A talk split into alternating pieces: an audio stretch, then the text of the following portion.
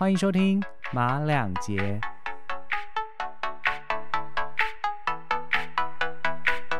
Hello，大家好，我是拽哥马克，好久不见呐、其实也没有好久，就是一个礼拜。那这个礼拜发生什么事情呢？我最近啊，就是被一股风吹到，什么风？就是很难得很难得的电影风。怎么说呢？其实因为疫情过后啊，其实我我就减少了去上戏院的一个机会。但是最近有一部国片非常的火红，然后票房破了一点八亿，这礼拜我看是破一点八亿，应该很快会破两亿。当男人恋爱时，所以我们今天就想来聊聊这股热风。我一个人聊这件事情有点无聊，所以我们今天邀请到挑通巴巴桑罗伯特。那罗伯特呢，他是一个非常知名的影评人，然后他在台湾的影展就是。打混了很多，就是很多台湾的影展都有他的身影啊，所以他现在也是一个知名影音平台的一个策展人。所以呢，我们今天就邀请这位大师来跟我们聊聊，当男人恋爱时，两个男人聊恋爱也蛮有趣的。那我们邀请罗伯特跟我们打个招呼吧。嗨，大家好，我是罗伯特。哎，嗨，罗伯特，哎，你有去看了那个吧《当男人恋爱时》吗？呃，有有？哭了几包卫生纸？哎，没有，我有有感动，但是没有到没有到流眼泪。OK，所以你原本就有规划去看吗？还是因为它烧的太火红，所以你才去看这部片的？呃，原本就有规划要去看啊、因为刚好有认识的朋友是剧组。好啊，那我先来跟各位听众就是介绍一下这部电影是在讲什么。其实当男人恋爱时，他他从字面片名上面就知道它就是一个恋爱故事。然后它其实是改编自韩国的一部电影，叫做《不标准情人》嘛。那他的这个故事，男主角在台湾邱泽饰演男主角叫阿成。那阿成他是一个讨债的一个公司的一个小喽啰，应该是说也不算小喽啰啦，一个小大哥。那他就是跟着不同的，他就是会去跟不一样的一些欠债人去讨钱。那有一天他讨讨到的一个呃债务人呢，他的他是昏迷的，但是他有个女儿，那他的女儿非常的就是美若天仙，就是徐伟宁，然后他叫做浩婷。那他当他看到浩婷的第一眼的时候，他就爱上浩婷了。一连串他对浩婷从呃一开始错误的表达爱的方式，然后到最后一个催泪人心的一个爱情体现，那让这个故事其实最后骗到不少人的眼泪。我这样讲同意吗，罗伯特？嗯，哎，是是呃，骗到蛮多人的眼泪，但是其实因为这部片它谈到的面也不少，不单单只有爱情，嘿还有一些亲情的部分，所以其实每个人哭的点都不一样。OK，所以你你自己看完以后，你觉得你被最被打动的那些点是哪些点啊？其实真的让我比较有感觉的是亲情的部分，OK，、啊是谁跟谁的亲情就是阿成跟他的家人。？OK，那徐伟宁跟他的，哎、其实我第一我看到的第一滴泪是亲情，呃但是我的那个亲情是来自于就是浩婷跟他爸爸，就是女主角徐伟宁跟他爸爸的关系。因为一直以来，我对于一种议题，我就是超级没办法，就是就是生离死别，很理解那种很心痛的感觉，就是你知道你这一辈子你就失去了一块肉，就是硬生生从你身上拔掉的那种痛。反而就是这个事情，就是一开始就很吸引我去嗯专心的去进入这个故事。哦，所以除了亲情以外，你觉得再来哪些点是你觉得还蛮特别的？其实呃，以电影来说，因为其实这个是从韩版改改过来的嘛。对对对，那其实因为我看过韩版，那韩国版的部分，其实浩廷跟他爸爸的这一块，其实韩韩国版跟台湾版其实是一样的，哦，就差不多一模一样的故事。对，就几乎都没有什么变动。对那可是以戏剧来讲，其实浩廷跟他爸爸的互动，老实说，其实没有什么互动。嗯，所以我觉得就是，哎、所以其实我觉得他爸爸蛮厉害的、欸。他爸就躺在那里而已。我跟你说，躺在那边自然不容易哦，真的不容易。对啊，所以其实就是我觉得，呃，你会感动，我觉得你比较是个人的情感投射，对，因为因为他爸他跟他爸基本上就没互动啊，嗯所以完全都是浩廷个人单方面，对。所以这个部分我比较没有感觉，我是到比较后面，就到后面的部分才比较、比较有有感动的部分在。你刚刚讲到一点，我觉得是，我觉得我们常常在讨论一件事情，就是说什么是好的电影。嗯其实因为每个人会有情感的投射，就是说你只要被那个每一部电影，它只要投射到每一个人的心理状态，那个人被感动到，或那个人被喜悦到，我觉得那就是好电影。这是你刚刚给我的一个感受。你刚讲的那件事，呃对啊，但是我觉得这部电影其实，我觉得它成功也不是没有道理，对，因为其实你摊开他这部电影的剧组啊，嗯。其实会发现到他其实每个人刚好都很到位，嗯，因为像他你是说制作人员还是说演员？呃演员跟团队，诶你要不要你要不要介绍一下他的团队？哦，因为他导演就是那个殷正豪嘛，那他之前就是拍那个子茄子蛋茄子蛋那个流浪龙流浪如人，的流浪宇宙三部曲的导演，嗯，所以基本上他之前拍 MV 的风格跟这部片子调性就很合，就是他好像都喜欢那种很台台、很就纯是就是台湾的故事，台湾角头啦，呃台湾小小人物也不能说小人物，但是我觉得就是非就是能讲边缘人吗？也不算边缘人啦，反正我跟你说混混啦，有在混的啦，大哥。对，他就很擅长拍这种东西的感情戏啊嗯什么的。那而且他的编剧，他其实有找那个金马编剧傅凯林，嗯，他之前就是因为那个返校得了金马奖，哦所以他其实呃编剧跟导演都找都找找的，其实都有一定的能力，都对有一定的身份。那再加上邱泽跟那个徐伟宁，那邱泽跟徐伟宁其实大家因为邱泽就是之前那个谁先爱上他，所以大家就呃还有徐伟宁之前红衣小女孩啊什么，所以其实这两个人呃的演员功力都就是大家都知道都非常好。对，那再加上我觉得邱泽，因为他这一次这个角色跟他之前谁先爱上他其实非常的类似，嗯嗯，嗯所以我觉得他其实对于这种类型的角色他就驾轻就熟。哎、这示好也不好哎、就是说，啊有的人会觉得，就是说，哎、你好像没有什么太大的改变突破，嗯，但是其实我觉得，与其说没有改变，但我觉得他更炉火纯青。就是说，我在谁先爱上他的时候，我觉得我没有那么喜欢他，就是说，嗯我觉得呃就是痞子啊。可是我觉得在这部片里面，我可以看到比较多层次的感情戏，哦，对啊，对啊，而且他们两个的化学效应其实蛮好的。而且我其实而且我跟你说一件事情，就是说我原本都没有特别喜欢这两个演员，就是说啊，我没有觉得他特别帅，他其他戏的时候，你并没有特别喜欢他们。对，没有。嗯然后就正就耳蛇演员的话，我本来也就不是那喜欢，但是因为这部片，我就哦，邱泽有帅哦，啊徐伟宁真的有漂亮哦，有有有就是我觉得我不是我不确定是他真的就天生丽质怎样，我觉得摄影把徐伟宁拍的非常漂亮。嗯，他这部还特别就是没有没有特别化妆，对啊，对啊。而且其实我觉得我那时候看的时候，我觉得我印象非常深刻的是每个演员都有记忆点。嗯嗯，就是嗯不管是阿成的哥哥，还有啊他的爸爸蔡正南，对。然后他的演他的哥哥的演员，他他的呃呃嫂嫂，还有他的侄女，对啊，然后甚至那个呃阿成那个他的老大呃大姐头，对。每一个演员，哦他的大姐头一定要讲一下，就是谁先爱上他的钟心凌？钟心凌没有演谁现在说，不是啊，那个我的 婆婆，婆婆我的婆婆的钟心凌，对对对，哎，sorry，对啊，就是其实你看完之后，你真的对每一个就算是戏份很少的那些那个子女啊，或者什么每一个角色，其实你都都印象都很深刻。没错，所以我觉得他这个部分算非常成功。其实我觉得他他有点让我有感觉到像当年的《海角七号》，哈，就是我所谓是好说，好说话哦。哎、我是认真的、啊。好，海角七号我是真的觉得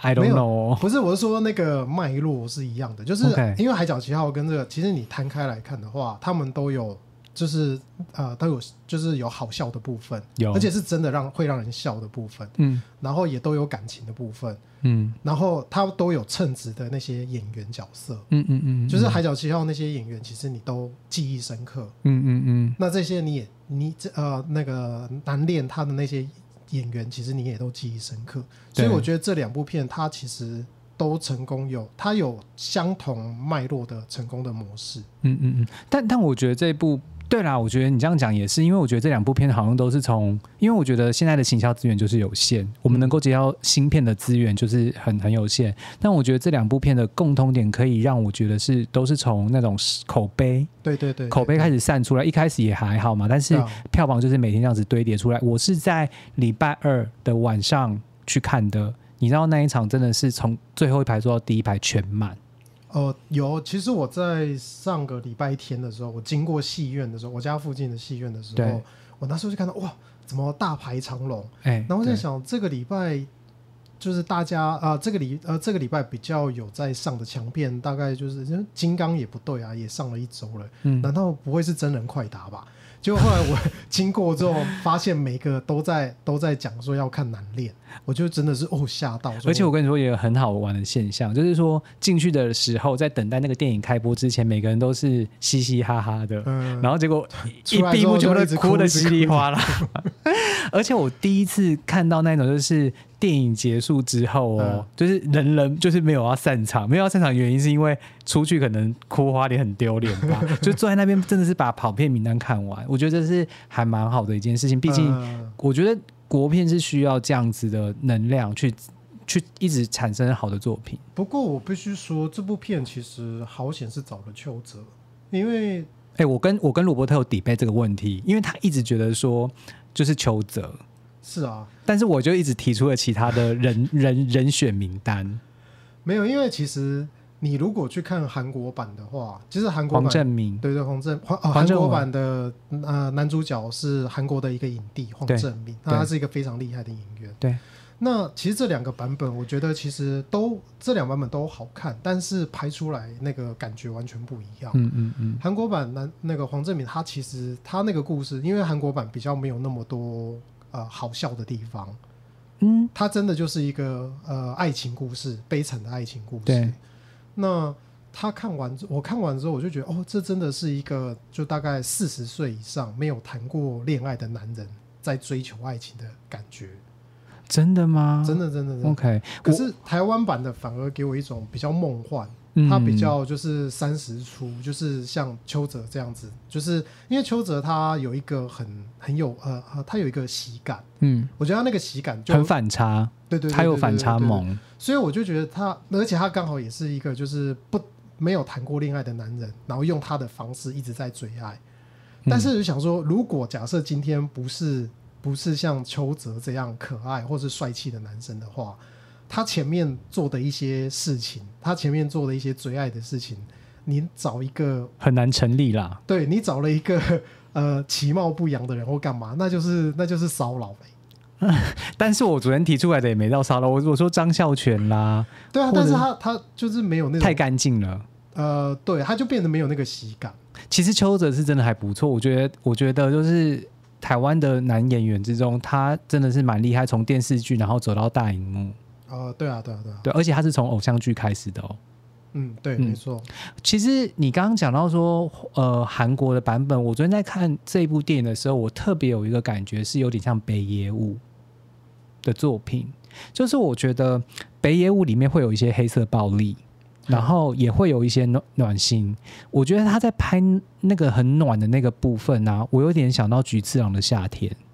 哦，对。但这是我个我个人很直白的，对，还还有你要你有说你个人，对我很个人，我很个人，你来跟北野武比，我觉得可能有些人会抗议。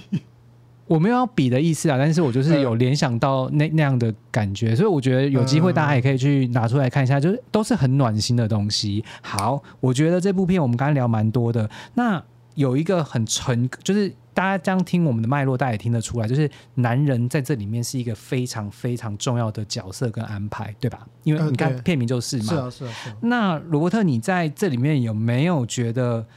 作为一个男人，OK，你有没有一句话可以去说明，或是聊一聊说这样的状况？我先讲好了，我先给你个嗯 idea、我看到这个角色的时候啊，我有觉得说，即便像是邱泽这么流氓的性格，然后这么在处在那种底层社会，然后比较见不得光的工作事态里面，我觉得那种很刚硬的感觉，男人都有一个，每一个人啊，不要说男人，每一个人心中都有一块非常柔软的那个湿地，那个柔软到就是你很难很难的去。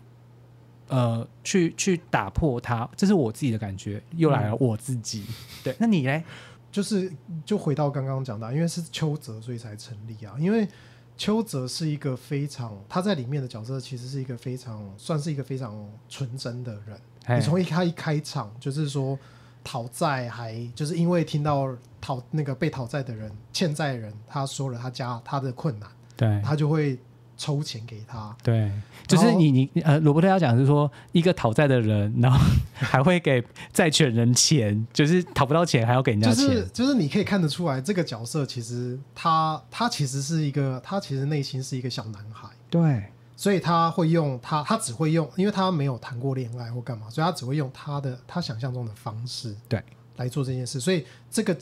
他这个呃人物必须是邱邱泽这个角色才成立。嗯，你是说邱泽这个演员吗？还是说邱泽这个这个角角色？OK，角色，因为其实假设你是套到，就是说，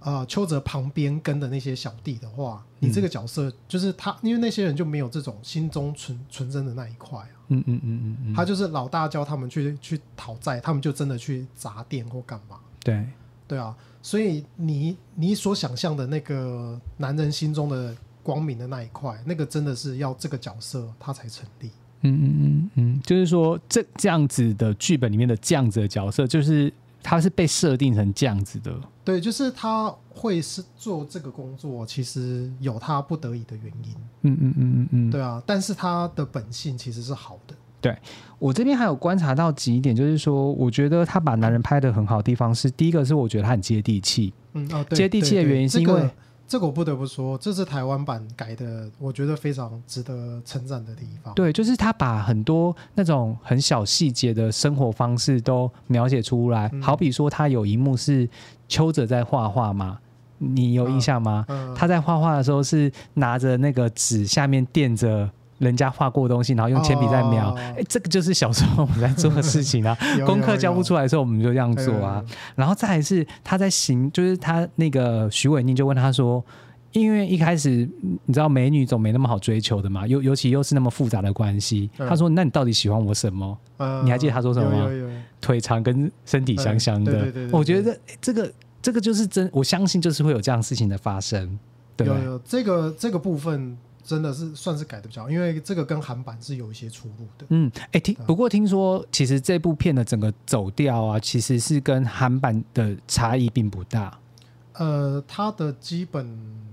基本结构跟一些主要的戏，呃，是是差异不大，基本上跟韩版是没什么两样。对，但是就是风格啊，还有一些呃笑点，然后还有它有把韩就是韩国的一些风土风土人情转成台湾的，我觉得这是最厉害的地方对啊方。对啊对啊，对然后再一个是，我觉得我们刚才讲两点嘛，一个就是接地气，嗯然后另外一个就是他在讲话的方式，第三个我是觉得他把男人那种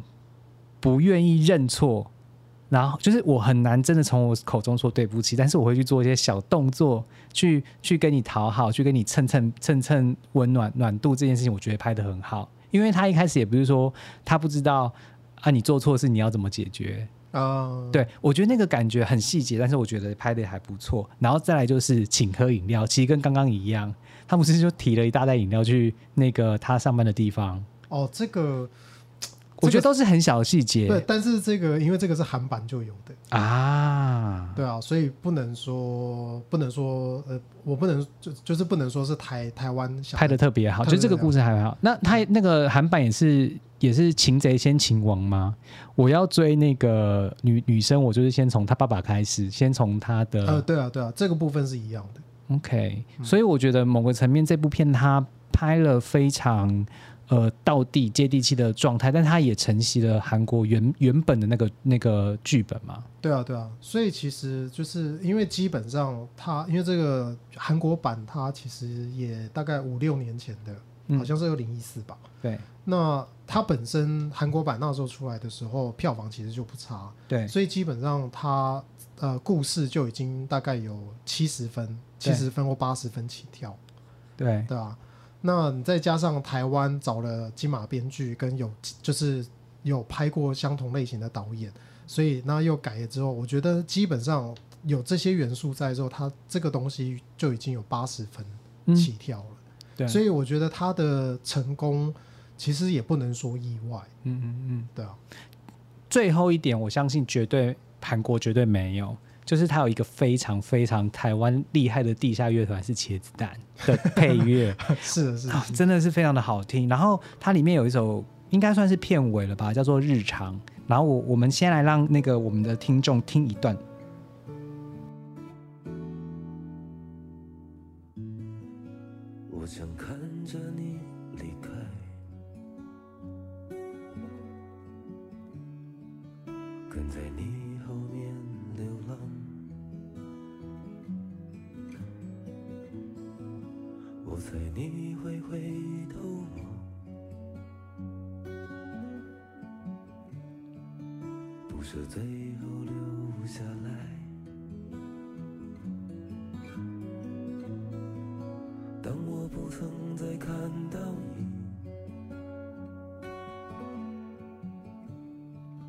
总说我会在哪里？我找了好长好长的日子，慢慢放下你。我想习惯遗忘的梦。哎，好听哈。有有好听好听，其实我觉得那个茄子蛋的音乐都还蛮好听的，那个他那个浪子回头也非常好听。啊，流浪连也很好听啊。对啊，对啊，对啊。其实我们今天聊这部电影啊，呃，它其实上映有一段时间了，嗯但是我觉得很难得，很难得，真的很难得，在台湾可以看到。就是其实上次也说很难的，也没有很难的。两年前有那个谁先爱上，它也是有一股话题操作啦。嗯，对，对，那我我觉得大家真的有时间的话，可以去看看一下这部电影。那最后我要用几个，就是又是我个人的感觉。我今天一直被罗伯特纠正，但是我要强调，就是看电影这件事情就是这样，就是个人感觉。对啊，对啊，其实这真的都蛮主观的。没错。我想讲，呃，我自己很深的感觉哦，就是铁汉啊，他有